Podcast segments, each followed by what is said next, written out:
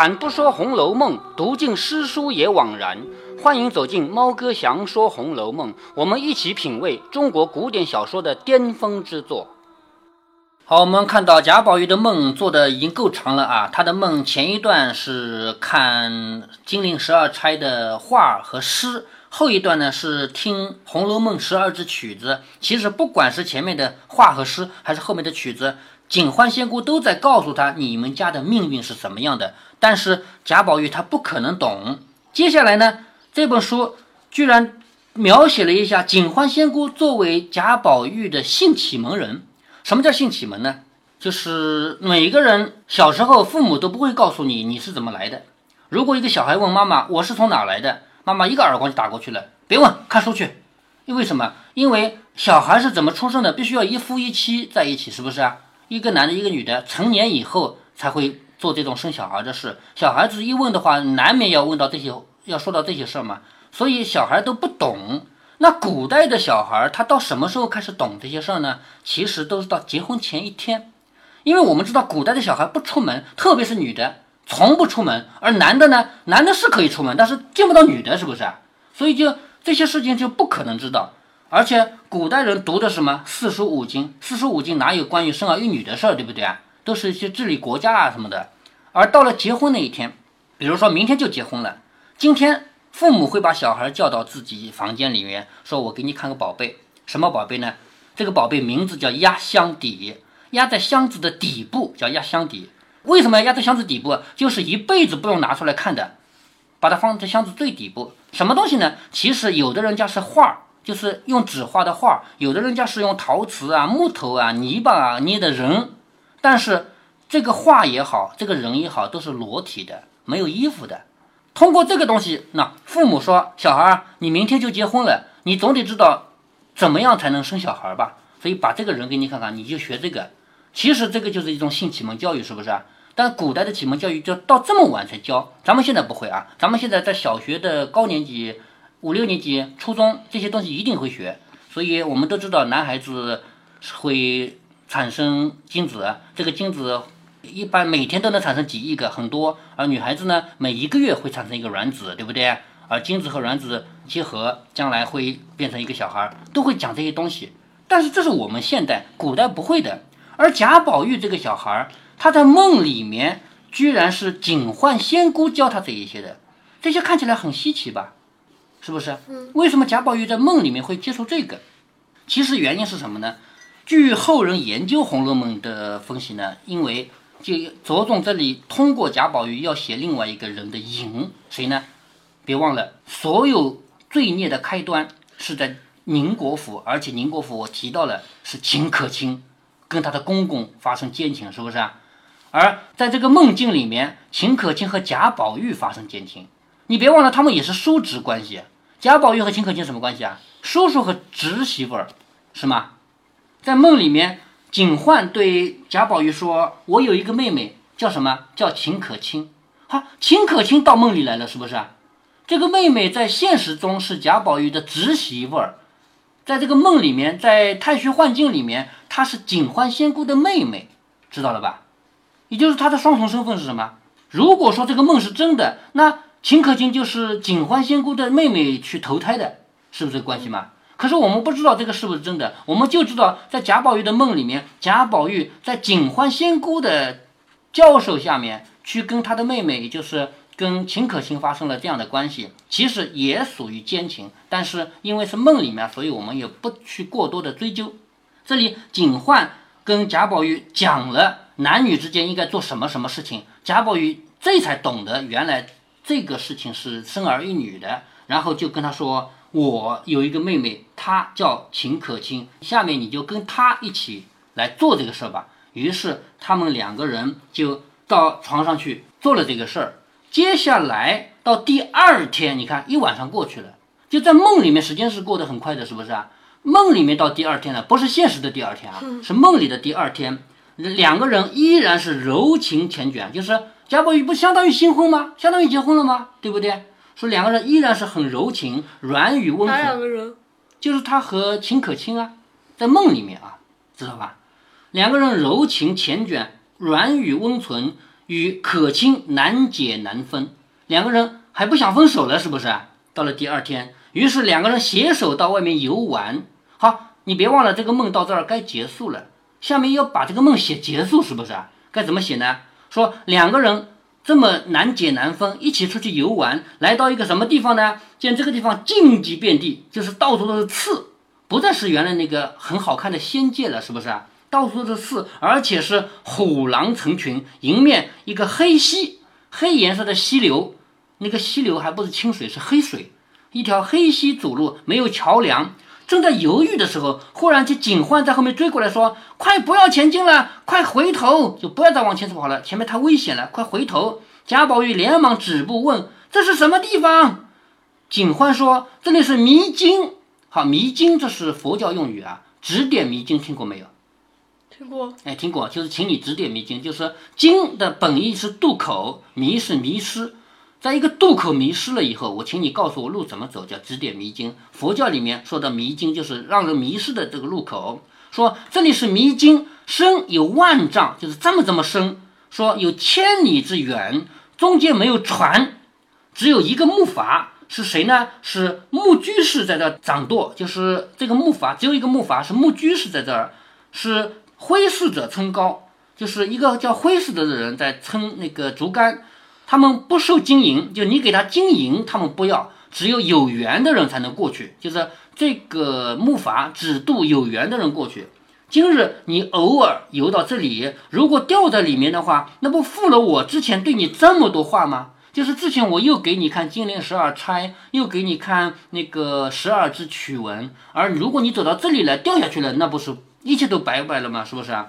话还没说完，只听到迷境里面水响的像雷声一样，哗啦啦的水声，竟有许多夜叉和海鬼将宝玉给拖下去了。好，宝玉在自己的梦里被夜叉给拖走了，于是宝玉吓得汗如雨下，一面就喊可卿救我，就喊秦可卿救我。他为什么喊秦可卿啊？因为在梦里面他跟秦可卿是夫妻了，是不是？所以他喊可卿救我，吓得袭人等人连忙上来搂住，说：“宝玉别怕，我们在这里。你看，在梦里面喊出来了吧？再回到现实了吧？嗯，是吧？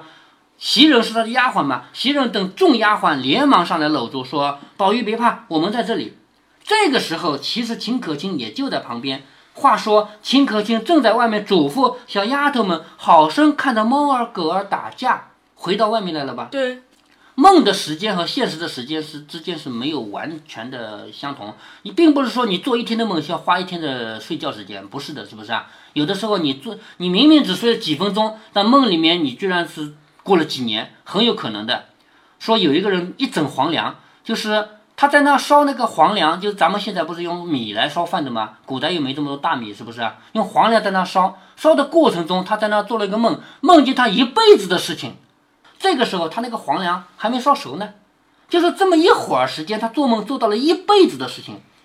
我们人的梦境时间和现实的时间是不对等的，所以我们回到小说，说秦氏秦可卿啊，正在吩咐外面的丫头们说，好生看着猫二狗儿打架。忽然听到里面喊可卿救我，他吓了一跳。为什么？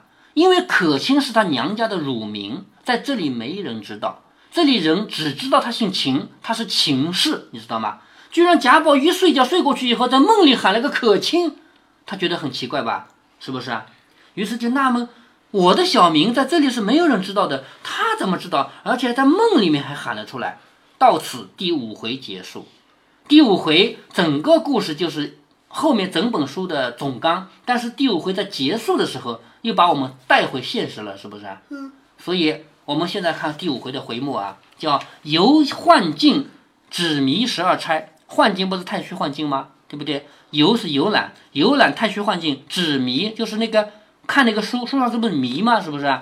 指迷十二钗，饮仙牢，仙牢就是仙酒，这个牢是酒啊。饮仙牢曲演《红楼梦》，就是唱了十二支《红楼梦》曲子，听懂了吧？听懂。好，这个第五回的故事就是从哪里开始的呢？从到宁国府去赏梅花开始的，赏梅花赏赏，他们要睡觉了哦，不是他们啊，是贾宝玉要睡觉了，然后做了个梦，梦结束以后又回到现实。好，到这里第五回结束，第五回结束，整个《红楼梦》的前言就结束了，三大前言，第三大前言也结束了。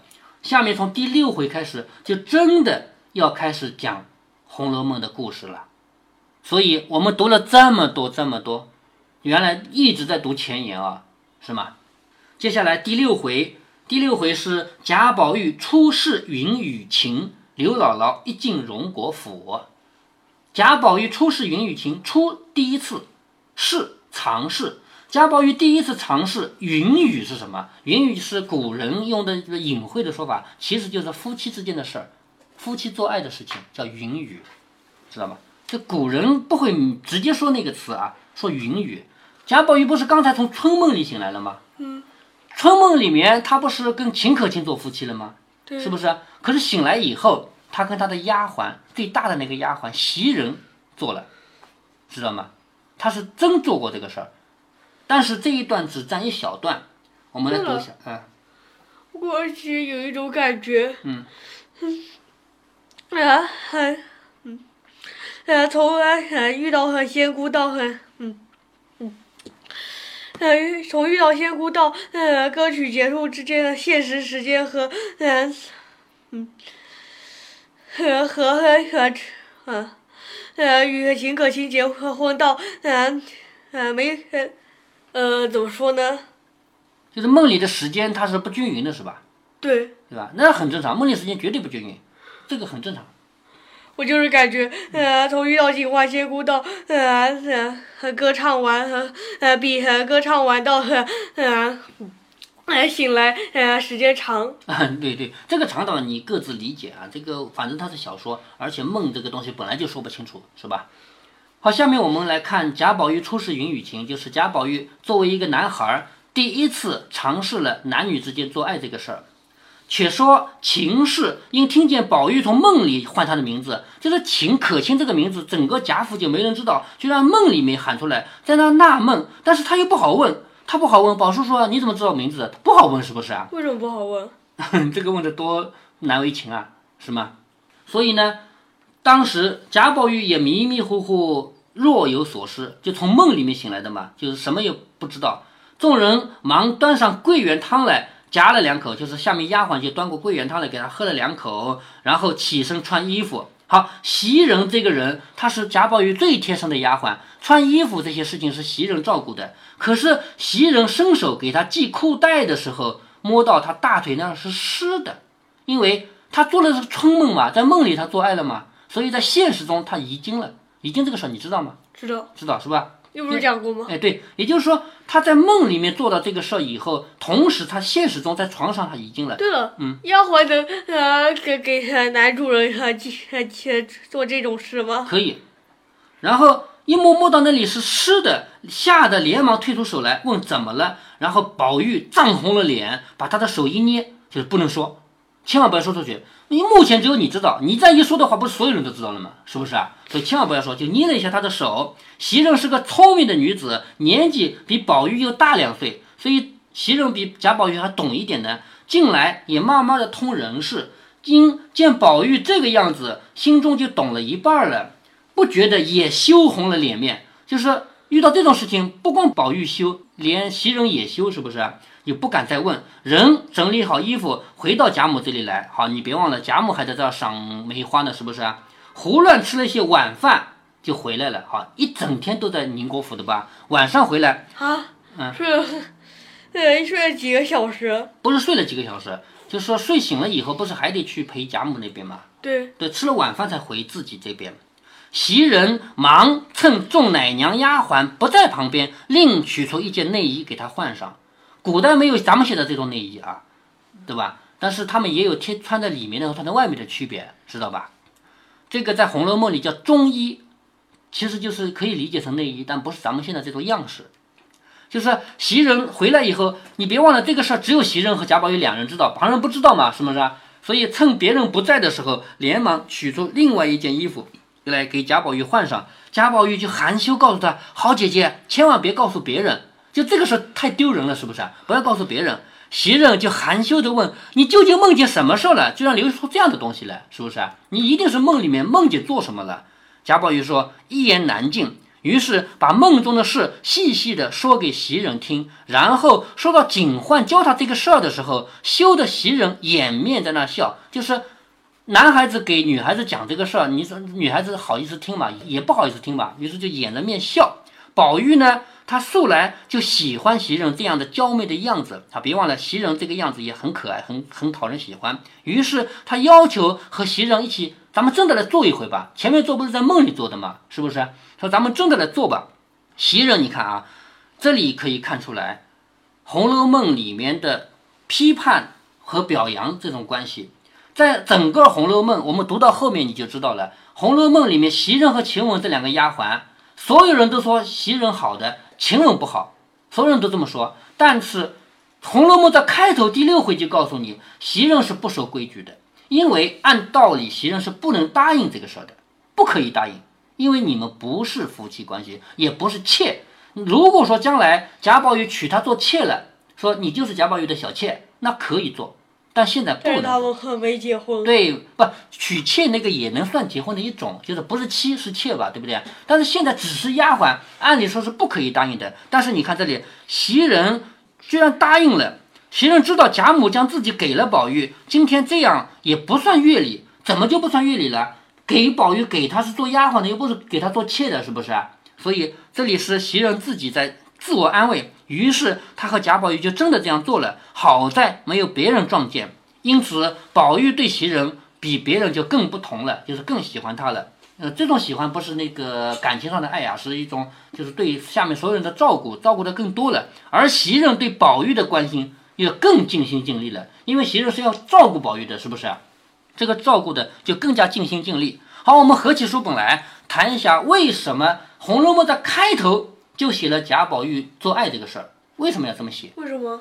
其实原因是，据分析啊，是给所有人吃一个定心丸。因为整个《红楼梦》这么厚一本书，后面贾宝玉对林黛玉的爱都是来自内心深处的，从来就没有说过林妹妹你嫁给我做老婆吧，从来就没有提过这个要求，只是从内心深处爱着她。那么别人就要问了：难道贾宝玉是不懂的吗？不懂得要老婆吗？你说他是不懂吗？不可能啊！第六回就做过了嘛，是不是？所以贾宝玉并不是不懂，而是贾宝玉的爱，我们应该把它理解成尊重。贾宝玉从心底里面认同林黛玉是跟他是一个世界的人，两个人都是同样的性格、同样的观点，所以从心底里面爱着林黛玉，但是从来就没有想过我一定要跟你结婚，一定要你做我的妻子，没想过这个事儿，而且。作者就是借第六回告诉所有读者，贾宝玉不是不懂哦，他懂的，只不过他的内心是一种对林黛玉的尊重，而不是说我非要娶她为妻。所以这一段你看就这么短一段，就是这这么小小的一段就叫做贾宝玉初试云雨情。整个第六回的回目前半句话其实就这么小的一段，但这段很重要，就是告诉所有读者，贾宝玉并不是不懂，只不过。他和林黛玉在一起，不去想这个事儿，他想的是什么？一种更高级别的、来自内心深处的爱。这个爱，我把它翻译成尊重。他和林黛玉是内心世界共通的，而不是说要做夫妻的那种世俗的观念。所以，还有人分析说，贾宝玉跟林黛玉不可能结婚，因为他们俩都是来自天上的，都是那种内心深处有很高贵、很。清洁的那样的感觉的那种感情的，怎么可能在人世间做夫妻呢？好，我们这一段就先读到这儿，接下来就要讲刘姥姥一进荣国府。刘姥姥就是我说过的被王熙凤救过的那个姓刘的人，穷得一塌糊涂，家里过不下去了，才来到贾府，希望你给点钱我，偶尔的给了他二十两银子，就这么个事儿。是女的？姥姥嘛，当然是女的了，老太太嘛。我我是说，你前之前提到这个事的时候，啊，我没想到是女的。你以为是男的是吧？啊，现在才知道。而且，呃，也不是是很老的。呃，现在才知道是一个姥姥是吧？好。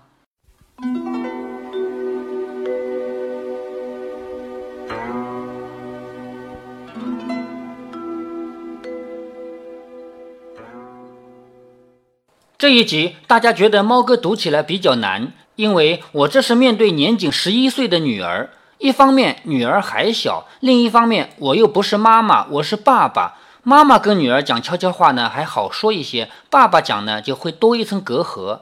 不过各位听友，如果您觉得猫哥这样讲难以启齿，那您就错了。猫哥在这一集里讲过的东西，甚至不如更早的时候，猫哥给女儿讲《射雕英雄传》的时候讲得更直接。在读《射雕英雄传》的时候，女儿听我说到周伯通和英姑生了个儿子。就问我郭靖和黄蓉也是天天在一起的，怎么就没有生小孩？然后猫哥就把这个知识给顺便普及了。所以有了《射雕英雄传》的基础，两年后读《红楼梦》的这个段落，直接就可以小意思了。女儿虽小，却是老江湖了。有些听友给我留言说，做爸爸的这样坦然地跟女儿聊性的话题，既吃惊又佩服。然而，我觉得这都不叫事儿。只要你自己不觉得这是邪恶的事，你就不会有邪恶的感觉。猫哥在读大学的时候，我的老师为了讲这个思想问题，把桌子上的一盒粉笔全倒了出来，说：“你一直不知道盒子里面是什么，就一直有神秘感。结果你知道了以后，原来只是一盒粉笔啊，那也就是这回事儿。”关于《红楼梦》里为什么要安排这个情节，这三百年来的读者算是分析了个够，拿出来的理由也是许许多多。这么多分析，有些我是赞同的，有些我也觉得是无稽之谈。不过呢，这一段描写起的作用肯定很多。人不只有一面，故事也不只有一面。就猫哥我所提到过的，就有以下几个方面的意义：第一，贾宝玉学会云雨，可以让后面宝黛爱情得到升华，因为宝玉对黛玉的爱是发自内心，而不是来自肉体。第二，对刻画秦可卿的形象有帮助。第三，在小说的故事内部也是自洽的，因为宁荣二公就是希望宝玉能够早点抛弃杂念。猫哥在前面已经讲过。第四，还有一个很重要的作用，就是将袭人和晴雯进行深刻的对比。这个对比从《红楼梦》的开头一直到结尾，一直到晴雯之死，我们在读完晴雯之死以后，还会回来分析这一小段起的作用。另外，这里要解答听友的一个疑问。按猫哥的解读，这一年宝玉才八岁，是不是有这个能力？对于这个问题，猫哥又不得不请出我读《红楼梦》的第二原则了。当小说情节本身不自洽的时候，我会寻找写作方面的自洽。在《红楼梦》中，第一，袭人必须和宝玉云雨一番，否则整部《红楼梦》缺少袭人、晴雯两人最深刻的对比。第二，宝玉必须从警幻仙姑那里学会此法，以完成《红楼梦》这部小说本身所讲述的故事结构。第三，《红楼梦》中的宝玉和袭人都不是皮肤烂淫之人，《红楼梦》不是《金瓶梅》，作者不能或者说不忍在中途随便插播这样的内容。第四，作为一部写情而不是写性的小说，袭人偷视云雨这种事情实际上只是个背景介绍，并不是具体的故事情节。综上几点，作者能够安排这个情节的位置，就只有整部书的开头了。至于究竟是不是八岁，那似乎并不重要。如果您觉得猫哥的读书分享有益有趣，欢迎您点击订阅，这样您将在第一时间收到猫哥的更新提醒。如果您有什么要对猫哥说的，不管是赞还是批评，不管是提建议还是唠唠嗑，欢迎您在节目下方留言。您也可以加猫哥的公众号，四个字“猫哥在线”。您还可以加入猫哥的听友群中，微信群呢，用语音节目没有办法说清，还是 QQ 群方便，群号为八四九九六六八九九。不管加入 QQ 群，还是微信群，还是在节目下留言，还是在公众号留言，您都可以围绕着书中的智慧和读书的乐趣畅所欲言。好，再见。